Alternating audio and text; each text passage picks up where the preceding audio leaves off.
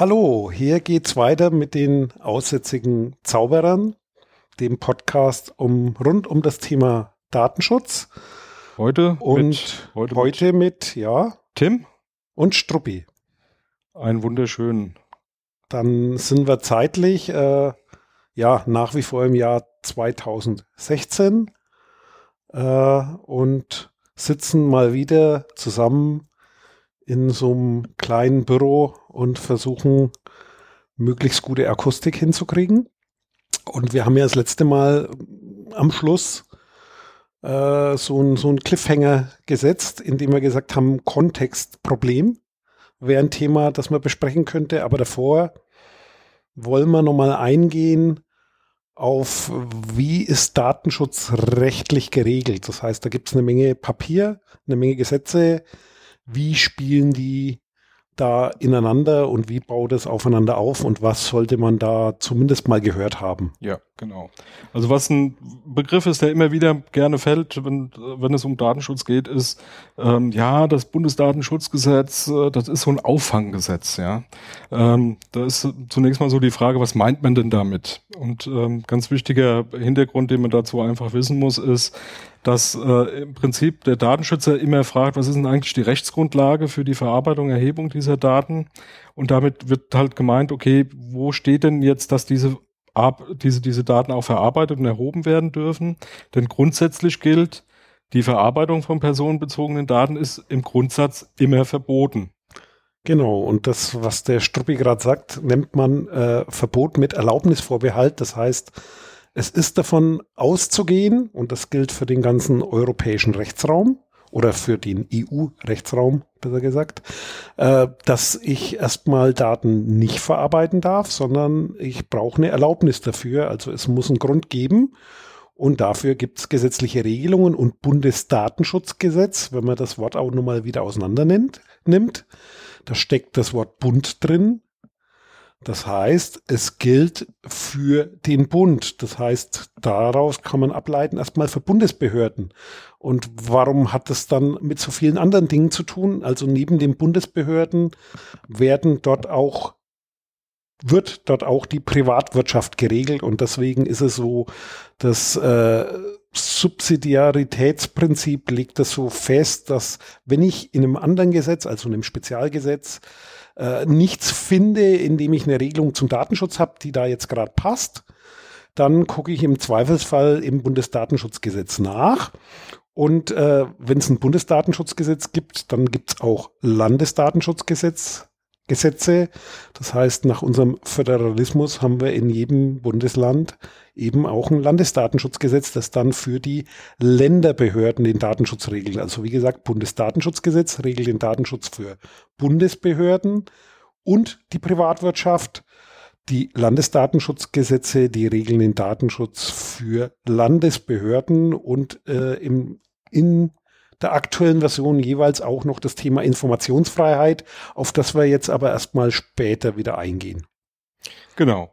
Ähm, ja, was heißt denn dieses mit diesen, was ist damit gemeint mit diesen Spezialgesetze? Ja, also ähm, im Prinzip muss man sich das so vorstellen, dass wenn äh, im bestimmten Kontext ähm, Daten verarbeitet werden sollen, ähm, wir gehen gleich mal auf ein paar Beispiele ein, ähm, dann, dann gibt es äh, irgendwelche Gesetzgebungen zu dieser Verarbeitung von Daten und in diesen Gesetzen wird äh, in der Regel auch irgendwas zum Datenschutz ähm, ausgesagt. Ähm, schönes Beispiel äh, ist das Telekommunikationsgesetz. Da sind ein paar Abschnitte drin, wo es äh, im Speziellen eben auch um die Verarbeitung von personenbezogenen Daten geht. Was ist da überhaupt erlaubt? Welche Daten darf ich erheben? Darf ich verarbeiten? Aus welchen Gründen darf ich das? Ähm, und so gibt es halt in vielen Bereichen spezielle Gesetze, die äh, spezielle Dinge regeln. Also ähm, schön, anderes schönes Beispiel sind die Krankenhausgesetze, die wir haben in Deutschland. Die sind auch eher länderbezogen ähm, aufgesetzt. Ähm, da steht halt genau drin, welche Daten darf ein Krankenhaus erheben, wenn jemand als Patient in einem Krankenhaus behandelt wird. Ähm, und so finden sich halt in verschiedensten Bereichen Spezialgesetze, ähm, die eben spezielle äh, äh, ja, Kontexte äh, im Datenschutz dann auch regeln. Immer dann, wenn kein Spezialgesetz irgendwas regelt, fällt es im Prinzip ganz zum Schluss eben auf das sogenannte Bundesdatenschutzgesetz, äh, was da drin steht an Regelungen. Und ähm, deswegen nennt man dieses eben auch Auffanggesetz. Ja, also wenn überhaupt kein Gesetz sonst wie oder keine andere Rechtsgrundlage greift, dann fällt es halt im Prinzip auf genau dieses Bundesdatenschutzgesetz zurück.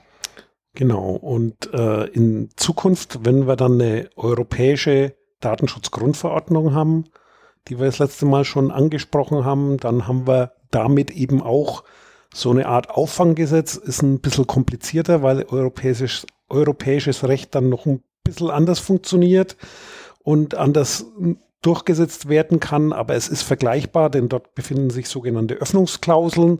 Das heißt, dort sind bestimmte Themen ausgenommen und dafür gibt es dann wieder in den Nationen, also nationales Recht, in den Ländern der Europäischen Union gibt es dann wieder Gesetze, die genau diese Ausnahmen regeln und dem dort dann vorgehen. Allerdings äh, wird da auch, ähnlich wie im Bundesdatenschutzgesetz, gibt es ein bestimmtes Mindestmaß an Datenschutz, das sozusagen dann nicht unterschritten werden kann.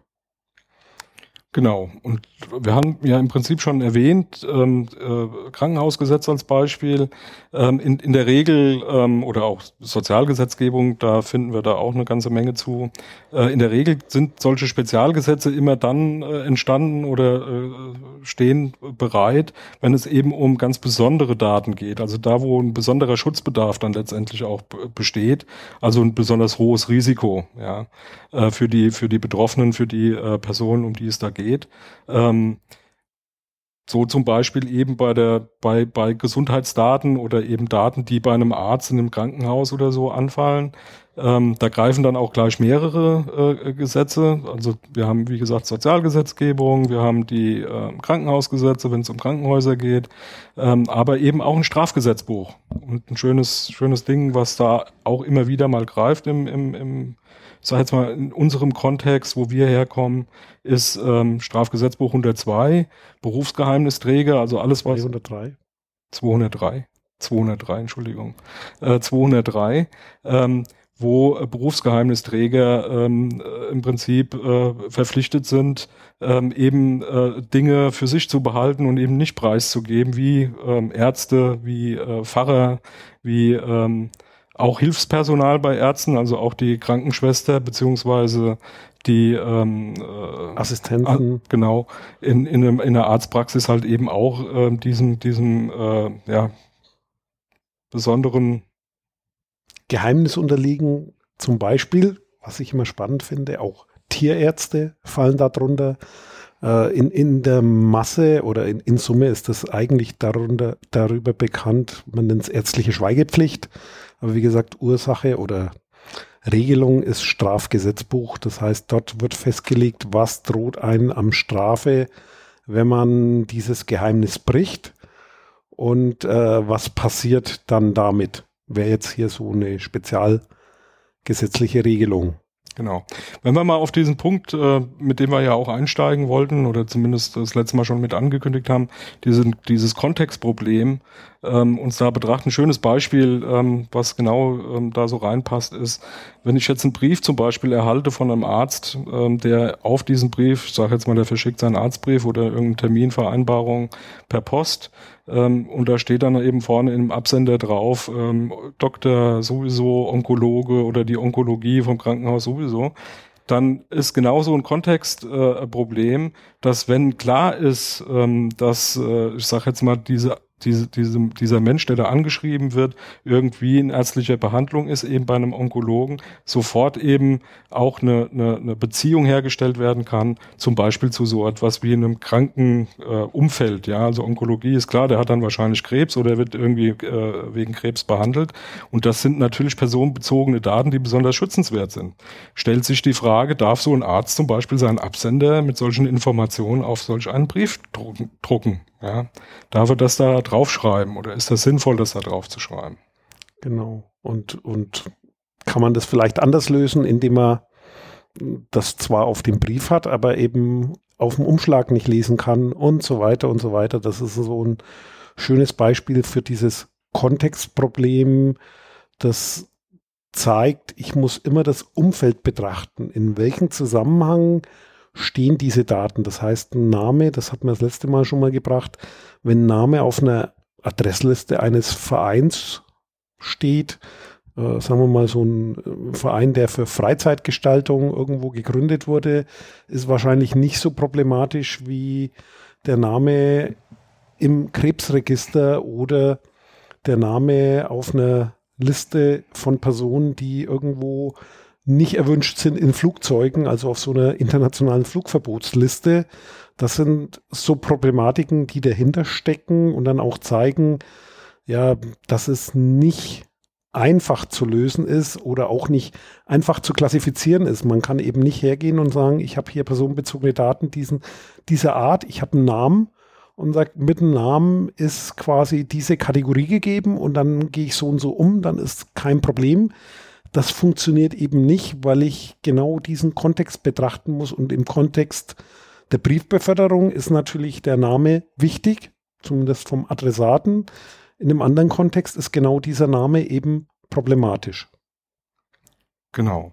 Ähm, was letztendlich einhergeht, ist, ähm, im Endeffekt sowas wie eine Risikobetrachtung zu machen. Man muss eben den, den Kontext betrachten, immer äh, mit, dem, mit dem Hintergrund nicht nur, was ist das Ziel dieser Verarbeitung von Daten ähm, und ist dieses Ziel berechtigt, also gibt es eine Rechtsgrundlage zu, darf ich das überhaupt, sondern eben auch alle die Umstände, die damit zu, zu tun haben, eben im Kontext auf äh, sowas wie Risiken zu betrachten und Risiken letztendlich dann auch zu bewerten. Und um daran anzuknüpfen, was wir schon eingangs gesagt haben, also mit dieser gesetzlichen Konstruktion, ist auch immer mit zu berücksichtigen. Es gibt äh, immer ja mindestens zwei Seiten der Medaille, wenn man den Rand mal ausblendet. Das sind die übrigen Aspekte.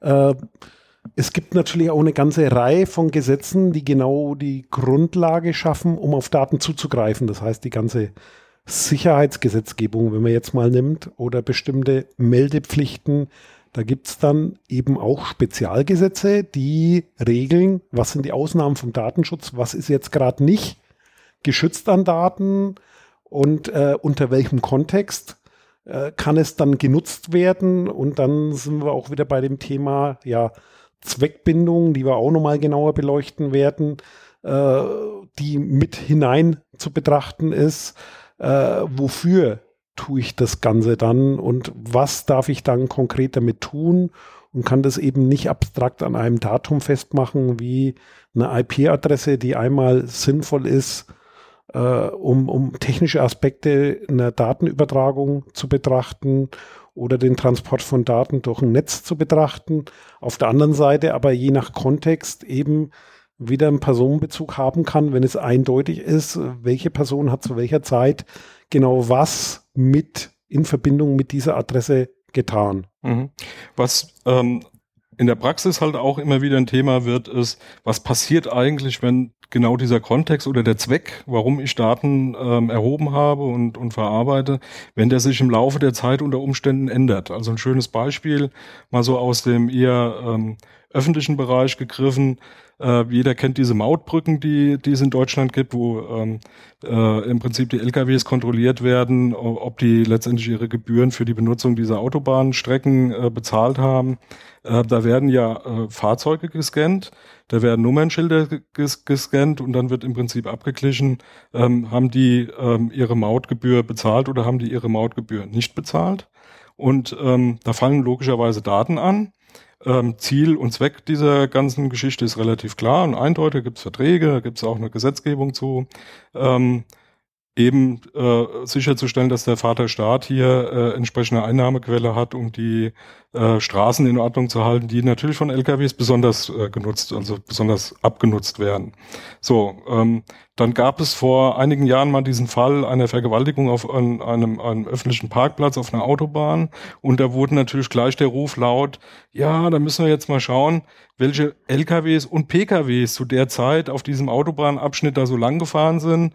Liebe ähm, Gesellschaft, äh, die diese Mautabrechnung ähm, da macht äh, für die Bundesrepublik, äh, rückte mal bitte ähm, für diesen Zeitraum alle Nummernschilder, die ihr da erfasst habt, raus. Dann können wir äh, im Prinzip als Polizei äh, schauen, wer zu welchem Zeitpunkt da eben langgefahren ist, um ähm, weiter eingrenzen zu können, wer da in Frage kommt, wer eventuell da dieses Verbrechen begangen hat. Und da sind wir wieder bei dem, der Grundproblematik im Datenschutz, was auch ein Ergebnis des Kontextproblems ist. Das heißt, die Begehrlichkeiten kommen automatisch von selber. Das heißt, wenn Daten mal da sind, ähm, ist es sehr einfach, sich hinterher was auszudenken, was man auch damit tun könnte. Und äh, Datenschutz hat halt das Ansinnen, immer zu fragen, okay, hier geht es um Menschen. Was kann das für ein Risiko sein? Und wie muss man damit umgehen, damit das quasi ja abgewogen ist, ob das ja, ich will den Begriff nicht nennen, unverhältnismäßig ist das auch so ein schöner juristischer Begriff. Das heißt, äh, was spricht dafür, was spricht dagegen und das Wichtige ist, im Datenschutz ist da normalerweise so ein Abwägeprozess äh, vorgesehen, also sich im Vorfeld Gedanken zu machen und sich zu überlegen, was spricht dafür, was dagegen und dann am besten Transparenz herstellen, also die Leute darüber informieren, äh, was damit passiert. Kann sich aber im Nachhinein halt auch als schlecht erweisen, wie zum Beispiel bei solchen Mautdaten. Allerdings finde ich gut, dass jetzt zumindest bei dem System, das hier in Deutschland eingesetzt ist, äh, die Bilder, die von den PKWs gemacht werden, schon in dieser Kontrollbrücke. Also diese Brücken sind jetzt nicht äh, ein, ein, Thema, das darüber die Maut erhoben wird, sondern es sind reine Stichprobenbrücken. Denn äh, wer mal aufmerksam auf Autobahnen fährt, der sieht äh, oft weiße Fahrzeuge, da steht BAG drauf, das heißt Bundesamt für Güterverkehr. Das heißt, dort sind die eigentlichen Mautkontrolleure unterwegs, die dann auch Stichproben machen. Und diese Kontrollbrücken sind zusätzliche Stichproben, die kontrollieren, ob äh, eine gültige Lizenz, so nenne ich es mal, oder ob Maut bezahlt wurde, ob so eine Lizenz vorliegt. Und Pkw-Nummernschilder verlassen diese Brücken quasi nicht. Das heißt, die gehen nicht in das Rechenzentrum, in dem die ganzen Mautdaten liegen. Das ist so ein Thema, wie man mit der Gestaltung schon von Technologie im Datenschutz was erreichen kann damit man bestimmten Dingen vorsorgt. Allerdings Technik kann man natürlich ändern und umrüsten. Genau. Das ist immer ein Risiko. Nichtsdestotrotz ein schönes Beispiel. Also genau da hat man sich Gedanken darüber gemacht. Ähm, da sind wir bei dem Thema technisch-organisatorische Maßnahmen. Da kommen wir später in einem anderen Podcast mit Sicherheit auch nochmal drauf ähm, oder gehen da nochmal ein bisschen näher drauf ein. Aber hier ein ganz gutes gutes Beispiel. Ähm, technisch-organisatorische Maßnahmen heißt also hier eine technische Maßnahme so zu implementieren, dass eben sowas wie Missbrauch, nämlich äh, die Pkw-Daten da irgendwie auslesen zu wollen oder in irgendeiner Form ähm, auswerten zu wollen, ähm, von vornherein gar nicht zu erfassen. Ähm, könnte man technisch jetzt darauf eingehen, wie kriegen die das überhaupt hin? Ähm, ist ein relativ pfiffiges System, was sie sich da einfallen lassen haben. Ähm, aber wie gesagt, ein sehr, sehr schönes Beispiel dafür, dass von vornherein so zu bauen, dass bestimmte Dinge, die eigentlich auch gar nicht dafür vorgesehen waren oder die, die Zwecke äh, eigentlich da überhaupt nicht äh, als Grundlage äh, da vorlagen, ähm, zu vermeiden. Ja, also äh, wie gesagt, Pkw-Daten fallen da erst gar keine an. Also äh, kann man natürlich nach diesen Daten schreien, müsste dann aber technische Änderungen vornehmen. Ja, und das ist so ein Beispiel, was so ein Datenschutzarbeiter in der Praxis macht. Sich um solche Themen kümmern, sich dessen anzunehmen und mitzuhelfen, Lösungen zu finden. Äh, und was man nicht vergessen sollte, äh, ich meine, es gibt ja auch den schönen Begriff der Aluhüte, äh, dass, dass die Datenschützer da oft laut schreien, aber man soll da im Hinterkopf behalten, es gibt halt verschiedene Interessengruppen, verschiedene Kontexte, verschiedene Begehrlichkeiten. Und äh, was so als Datenschutzarbeiter zu bezeichnen wäre, sind dann eher die Leute, die halt den Leuten eine Stimme geben, deren Daten da verarbeitet werden. Denn auf der anderen Seite gibt es halt auch Leute, die einen Auftrag haben, bestimmte Sachverhalte aufzuklären, bestimmten Gesetzesverstößen nachzugehen, Verbrechen aufzuklären. Die haben natürlich auch eine Berechtigung. Und das sollte man im Hinterkopf behalten, wenn man so eine öffentliche Diskussion mitkriegt oder sich selber das Thema mal überlegt. Es muss einen geben, der quasi die eine Seite beleuchtet, einen Experten, und auf der anderen Seite sitzt auch einer, der diese Meinung äh, berücksichtigt. Und dann ist es zumindest im Gesetzestext, findet sich halt dann ein gesellschaftlicher, politischer Konsens wieder, der zu der Zeit eben äh, ja das Ergebnis eines einer Diskussion war, wie man mit so einem Thema umgehen will, um äh, in den Leitplanken des Zusammenlebens, die man sich da gegeben hat und in der Regel in, in Gesetzen wie einer Verfassung, wie einem Grundgesetz festgehalten sind, sich zu bewegen. Schönes, ähm, vielleicht zum mehr oder weniger Abschluss noch ein Beispiel, was ich ganz bemerkenswert finde in dem Kontext, ähm, äh, ist äh, diese Geschichte, die da mit Google ähm, Street View äh, passiert ist. Also die haben ja da ähm, eine ganze Menge Bilder gemacht von Straßen, von Leuten, die da zufälligerweise dann halt auch auf den Straßen waren. Also da sind wieder diese natürlichen Personen, also Menschen aus Fleisch und Blut. Äh, da greift natürlich sowas wie ein Datenschutzgesetz und eine riesige Diskussion letztendlich im, äh, im, im gesellschaftlichen Umfeld. Ähm, was dürfen die da eigentlich fotografieren? Was dürfen die da eigentlich nicht fotografieren? Und da sind zwei Sachen für mich ganz spannend gewesen, nämlich das eine, dass man äh, relativ schnell feststellen konnte, so eine endgültige Antwort auf den Datenschutz gibt es nicht. Also in vielen, vielen Fragen gibt es die nicht. Ja, also es gibt nicht, das ist erlaubt und das ist nicht erlaubt. Es geht eine ganze Menge. Äh, es muss immer in diesem Kontext auch bezogen äh, äh betrachtet werden. Um was geht's hier? Wie sind die Verhältnismäßigkeiten? Was macht da Sinn? Was macht da keinen Sinn? Ähm, und logischerweise auch sowas wie eine gesellschaftliche Frage. Ja, also oftmals. Ne? Also wie weit darf Facebook gehen? Wie weit durfte Google da mit dem Street View gehen? Kann sich jeder noch dran erinnern? Da gab es Riesendiskussionen. Dürfen die alle Häuser äh, fotografieren? Ähm, was? Wie kriegen die das geregelt, wenn da jemand Widerspruch einlegt? Ähm, schöne Diskussion war auch ja, wenn mir das Haus gehört, dann mag das alles noch relativ eindeutig irgendwie zu bestimmen sein. Also im, im Sinne von, wenn ich sage, nee, das dürfen sie nicht, musste das dann halt so weggepickt abgepixelt werden. Das haben sie dann auch gemacht. Was ist aber mit Mietshäusern, ja, wo dann äh, zehn Parteien äh, äh, betroffen sind und nicht nur eine. Ähm, und äh, das hat relativ lange gebraucht, um da sowas wie einen Kontext und auch einen Konsens hinzukriegen in der Gesellschaft. Hat aber funktioniert. Also selbst so eine große, in Anführungsstrichen, private Macht wie Google, die sehr wohl, die haben ja einfach mal gemacht, ja, die haben einfach mal losgelegt. Ähm, musste sich dann letztendlich sowas wie einem gesellschaftlichen, einer gesellschaftlichen Meinung beugen. Und ähm, das fand ich halt schon auch sehr bemerkenswert. Und das äh, findet ja auch äh, immer wieder mal statt. Ne? Also ist, diese Diskussion haben wir mit Facebook, diese Diskussion haben wir jetzt im Kontext Big Data auch mit äh, und Snowden, vor allem dann auch mit, äh, was passiert eigentlich mit Daten, die nach Amerika gehen, in die Cloud, von wem auch immer und so. Äh, also da findet eine ganze Menge, Menge eben auch auf so einer eher äh, höheren Ebene statt. Und das ist ein schönes Beispiel, weil wenn man es jetzt juristisch beleuchtet hat, äh, hat das Datenschutzgesetz bei Street View nicht viel hergegeben. Das war dann auch ein Spezialthema und das eigentlich juristische, wo man dagegen vorgehen kann, konnte, war das Recht am eigenen Bild gegebenenfalls was aber jetzt ein Urheberrechtsthema ist. Das heißt eigentlich kein ursächliches Datenschutzthema, was auch wieder schön das Thema zeigt, was ist eigentlich der gefühlte Datenschutz, wo schreibt man nach den Datenschützern?